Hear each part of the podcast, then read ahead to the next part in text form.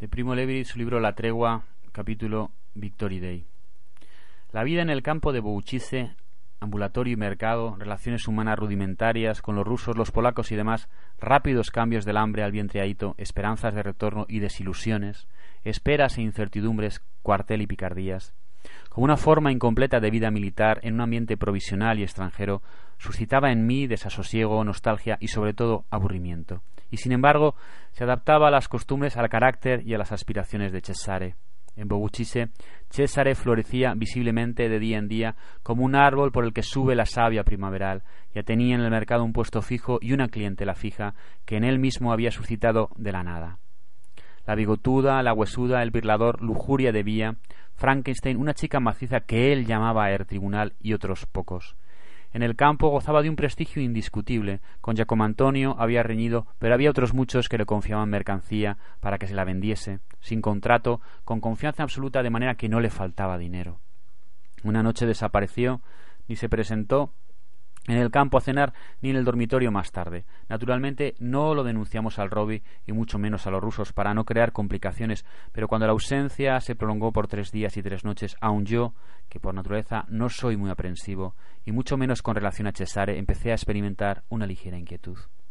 Césare volvió al amanecer del cuarto día, desmejorado e híspido, como un gato que vuelve de una quelarre por los tejados. Tenía los ojos hundidos y en su fondo le relampeaba una luz fiera. Dejadme en paz, dijo nada más entrar, sin que nadie le hubiera preguntado nada y con la mayoría todavía roncando. Se arrojó sobre el jergón con un cansancio extremo, pero después de unos minutos, no pudiendo aguantar la presión de las novedades que le bailaban dentro, vino junto a mí, que acababa de despertarme, ronco y torvo, como si hubiese estado tres noches en danza con las brujas, me dijo ahora sí, me he situado, me he echado una pagninca.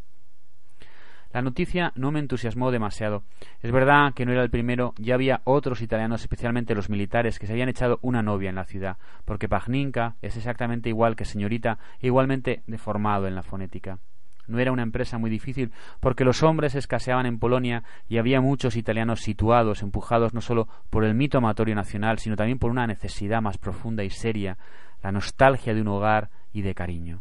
Como consecuencia, en algunos casos el cónyuge difunto o lejano había sustituido no solo en el corazón y en la cama de la mujer, sino en todas sus demás posesiones, y se veía a italianos bajar con los polacos al pozo de la mina para llevar a casa el sobre con la paga, atender el mostrador en las tiendas y extrañas familias domingueras paseando decentemente por las murañas, el italiano llevando a la polaca del brazo y a un niño demasiado rubio de la mano pero me precisó Cesare, su caso era distinto, todos son distintos siempre, pensaba yo, bostezando. Su pagninca era guapísima, nubil, elegante, limpia, enamorada de él y además ahorradora. También conocía muy bien la aguja de marear, tenía un solo defecto y es que hablaba polaco. Por eso, si yo era amigo suyo, tenía que ayudarle. Yo no estaba en condiciones de ayudarle mucho, le expliqué cansadamente. En primer lugar, no, sabía más de treinta palabras en polaco. En segundo, de la terminología sentimental que necesitaba estaba totalmente ayuno. En tercer lugar, no estaba en estado de ánimo para seguirlo. Pero Cesare no cejó. Puede que la chica entendiese el alemán. Él se había trazado un programa muy definido, por lo cual que le hiciese el sacrosanto favor de no obstruírselo y que le explicase bien cómo se dice en alemán esto y aquello y lo demás allá. Cesare sobrevaloraba mis conocimientos lingüísticos, las cosas que quería que le dijese no se enseñan en ningún curso de alemán y mucho menos había podido aprenderlas en Auschwitz, y además se trataba de cuestiones sutiles y peculiares hasta el punto de que todavía tengo la duda de que puedan existir en alguna lengua fuera del italiano y el francés.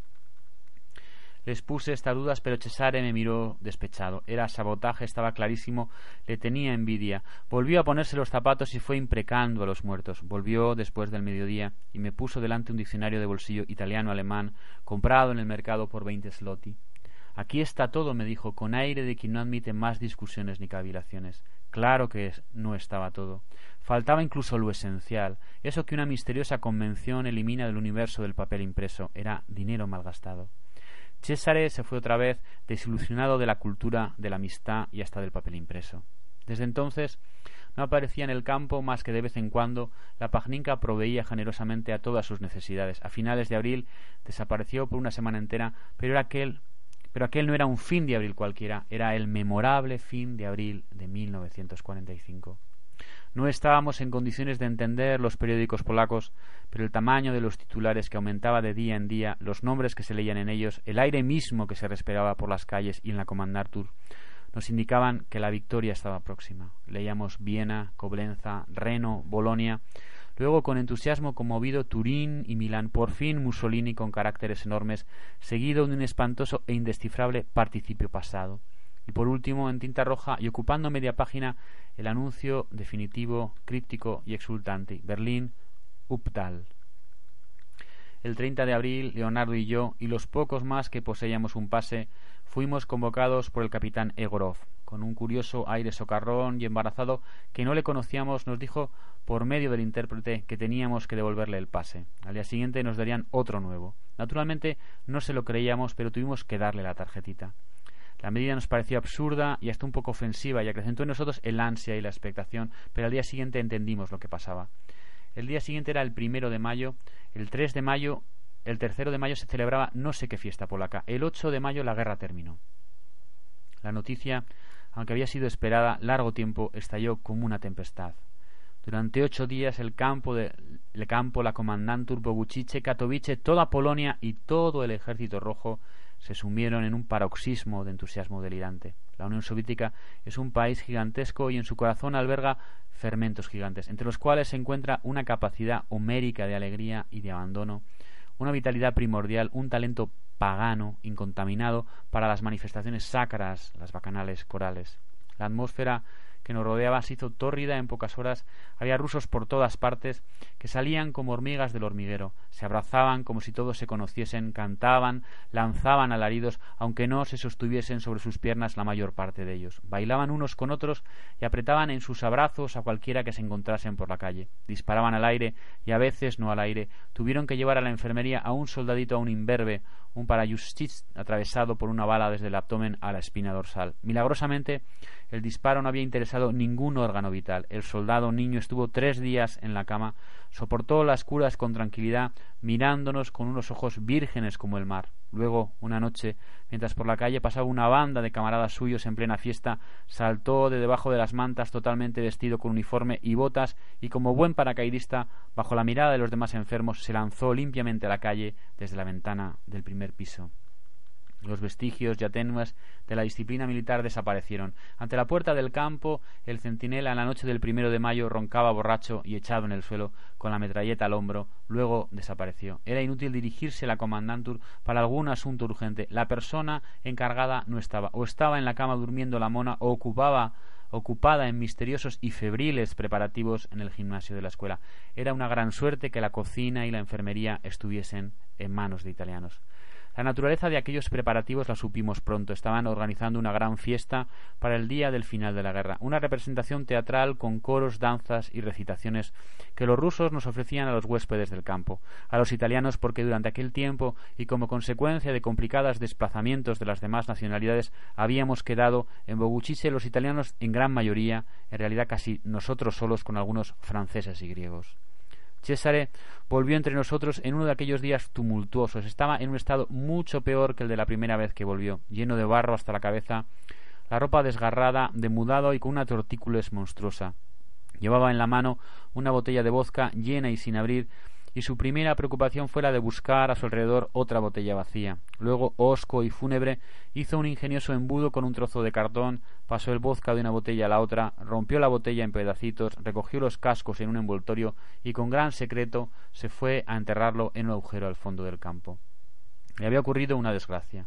Una noche, cuando volvía del mercado a casa de su chica, se había encontrado allí a un ruso. Había visto en el vestíbulo su capote, con el cinturón y la funda de revólver y una botella. Había cogido la botella a título de inmunización parcial y prudentemente se había largado. Pero el ruso parece que había salido tras él, tal vez por la botella, tal vez impulsado por celos retroactivos. Aquí su relato se hacía más oscuro y menos verosímil, había tratado en vano de escapar y en breve se había convencido de que todo el ejército rojo le pisaba los talones. Había terminado en el Luna Park, pero también allí había seguido la caza durante toda la noche. Las últimas horas las había pasado en acecho bajo la tarima de la pista de baile, mientras toda Polonia bailaba sobre su cabeza. Pero la botella no la había soltado porque representaba todo cuanto le había quedado de una semana de amor. Había destruido el recipiente original por prudencia insistió en que el contenido fuese consumido inmediatamente por nosotros, sus íntimos amigos. Fueron unos tragos melancólicos y taciturnos. Llegó el 8 de mayo, día de la exultación para los rusos, de vigilia desconfiada para los polacos, de alegría entreverada, de nostalgia profunda para nosotros. Desde aquel día en adelante el hecho era que nuestros hogares no nos estaban ya prohibidos, ya no había ningún frente de guerra que nos separase de ellos, ningún obstáculo concreto, solo papeles y oficinas. Sentimos que debíamos ser repatriados inmediatamente y todo momento pasado en el exilio nos pesaba como el plomo. Todavía nos pesaba más la carencia absoluta de noticias de Italia, pero acudimos en masa a la representación de los rusos y acertamos.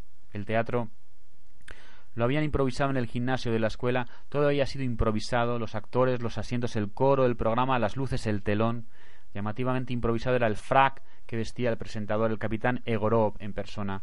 Egorov apareció en el proscenio borracho, perdido, metido en unos pantalones enormes cuya cintura le llegaba a los sobacos mientras los faldones barrían el pavimento. Era presa de una tristeza alcohólica desconsolada y anunciaba con voz sepulcral los diversos números cómicos o patrióticos del programa entre sollozos sonoros y estallidos de llanto. Su equilibrio era vacilante, en los momentos cruciales se aferraba al micrófono, entonces el clamor del público se cortaba de repente, como cuando un acróbata salta del trapecio en el vacío. Todos aparecieron en el escenario, la comandantur completa, Marja, de directora del coro, que era magnífico como todos los coros rusos, y cantó Mosca Moya, mi Moscú, con un ímpetu y una armonía maravillosos y con evidente sinceridad. Galina se exhibió sola con traje circasiano y botas en una vertiginosa danza en la que reveló dotes atléticas fantásticas e insospechadas. Fue colmada de aplausos que agradeció al público conmovida, con innumerables reverencias barrocas, la cara colorada como un tomate y los ojos brillantes de lágrimas no fueron menos el doctor Dansenko y el mongol de los mostachos, los cuales, a pesar de estar llenos de vodka, ejecutaron en pareja una de esas endiabladas danzas rusas en las que dan saltos y vueltas sobre los talones como una peonza. Siguió una singular imitación de la titina de Charles Chaplin, representando por una de las floridas muchachas de la Comandantur, de seno y grupa exuberantes, pero meticulosamente fiel al modelo en el que se refiere al bombín, los bigotes, los zapatones y el bastoncillo. Y para terminar, anunciado por Egorov con voz lacrimosa y saludado por todos los rusos con un salvaje alarido de aprobación, apareció en la escena Banka Ustanka. ¿Qué es Vanka Ustanka? No podría decirlo con exactitud. Posiblemente una mascarada popular rusa. En este caso se trataba de un pastorcillo tímido, pasmado y enamorado que quiere declararse a su amada y no se atreve. La madre era la gigantesca Basilisa, la valquiria encargada del servicio de comedor, negruzca y membruda, capaz de tumbar de un revés a cualquier comensal alborotador o a un suspirante importuno, y más de un italiano había podido probarlo. Pero en escena, ¿quién la hubiera reconocido? Su papel la transfiguraba. El cándido Van Kaustanka, en el siglo uno de los tenientes más antiguos, con la cara cubierta de polvos blancos y rosados, la cortejaba de lejos, arcádicamente, con veinte estrofas melodiosas que para nosotros eran incomprensibles, y tendía hacia su amada las manos suplicantes y temerosas que ella apartaba con gracia riente pero decidida, gorjeando tras tantas réplicas gentiles y burlonas. Pero poco a poco las distancias disminuían mientras el fragor de los aplausos crecía proporcionalmente. Luego de muchas escaramuzas, los dos pastores intercambiaban tímidos besos en las mejillas y terminaban restregándose vigorosa y voluptuosamente, espalda contra espalda, ante el desbordante entusiasmo del público. Salimos del teatro un poco aturdidos, pero conmovidos. El espectáculo nos había satisfecho íntimamente, había sido improvisado en pocos días y se notaba. Había sido un espectáculo casero, sin pretensiones, puritano, muchas veces pueril pero había en él algo no improvisado sino antiguo y vigoroso, una capacidad de alegría y de expresión juvenil, nativa e intensa, una amorosa y amigable familiaridad con la escena y con el público, lejos de la exhibición vulgar y de la abstracción cerebral, de las convenciones y de la inerte repetición de los modelos. Por ello, dentro de sus límites, había sido un espectáculo cálido, vivo, nada vulgar, no un espectáculo cualquiera, sino lleno de libertad y de afirmación. Al día siguiente todo había vuelto al orden y los rusos, con la excepción de algunas ligeras sombras alrededor de los ojos, habían recobrado sus rostros habituales. Me encontré con Marja en la enfermería y le dije que me había divertido mucho y que todos los italianos habíamos admirado sus valores escénicos y los de sus colegas. Era la pura verdad. Marja era por naturaleza y por costumbre una mujer poco metódica, pero muy concreta, sólidamente instalada entre los límites tangibles del giro del reloj y de las paredes domésticas, amiga de los hombres de carne y hueso y enemiga del humo de las teorías. Pero cuántas son las mentes humanas capaces de resistir a la lenta, feroz, incesante, imperceptible fuerza de penetración de los lugares comunes. Me contestó con una seriedad didascálica. Me agradeció oficiosamente los elogios y me aseguró que daría parte de ellos a todo el mando. Luego me notificó con mucho sosiego que la danza y el canto son materia de enseñanza escolar en la Unión Soviética, lo mismo que la recitación, que es labor del buen ciudadano tratar de perfeccionar todas sus habilidades y talentos naturales, que el teatro es uno de los instrumentos más preciosos de educación colectiva, y otras perogrulladas pedagógicas que sonaban vagamente absurdas e irritantes a mis ojos, todavía llenos del gran viento de vitalidad y de fuerza cómica de la noche anterior. Por otra parte, la misma Marja, vieja y loca, a juicio de la jovencísima Galina, parecía tener otra personalidad muy distinta de la oficial. La noche antes en el teatro la había visto beber como un carretero y bailar como una vacante hasta tardísimo, rindiendo a innumerables bailarines como un caballero furibundo que rinde de cansancio a un caballo tras otro. La victoria y la paz fueron festejadas también de otra manera que por poco me cuesta cara. A mediados de mayo se celebró un partido de fútbol entre el equipo de Katowice y una representación de los italianos. En realidad se trataba de una revancha. Dos o tres semanas antes se había celebrado un primer partido sin particular solemnidad y los italianos habíamos vencido por muchos tantos a un equipo anónimo e improvisado de mineros polacos de los suburbios. Pero para la revancha los polacos se habían organizado un equipo de primera clase. Corrió la voz de que algunos jugadores, y entre ellos el portero, habían sido traídos para la ocasión nada menos que de Varsovia, mientras que los italianos, pobres de nosotros, no estábamos en condiciones de hacer nada semejante. Este portero era un portero de pesadilla. Era un rubio larguirucho, de cara sumida, pecho hundido y movimientos indolentes de Apache. No tenía nada de ímpetu la contracción enfática y la neurótica trepidación de un profesional. Estaba en la portería con una condescendencia insolente, apoyado en uno de los palos como si fuese solo un espectador del juego, con aire a la vez ultrajado y ofensivo, y sin embargo, las pocas veces que el balón era llevado a la portería por los italianos, el tipo estaba siempre en su camino como por azar y sin hacer jamás un movimiento brusco. Extendía un brazo larguísimo, solo uno, que parecía salirle del cuerpo como los cuernos de un caracol y poseía la misma calidad invertebrada y pegajosa. Y ya está, el balón se adhería a ella sólidamente y perdía toda su fuerza viva. Le resbalaba por el pecho, luego le bajaba a lo largo del cuerpo y de la pierna hasta el suelo. De la otra mano nunca se sirvió, lo tuvo ostensiblemente metida en el bolsillo durante todo el partido. Se jugaba en un campo de la periferia más bien lejos de Bouchise y los rusos, para la ocasión, habían concedido salida libre a todo nuestro campo. El partido fue muy reñido, no solo entre los dos equipos contendientes, sino entre estos y el árbitro, porque el árbitro, huésped de honor, titular del parco de las autoridades, entrenador y juez de línea a la vez, era nuestro capitán de la NKVD, el indefinido inspector de cocinas. Yo, ya totalmente curado de su fractura, parecía seguir el juego con un profundo interés, pero no de naturaleza deportiva, con un interés de naturaleza misteriosa, tal vez estético, tal vez metafísico.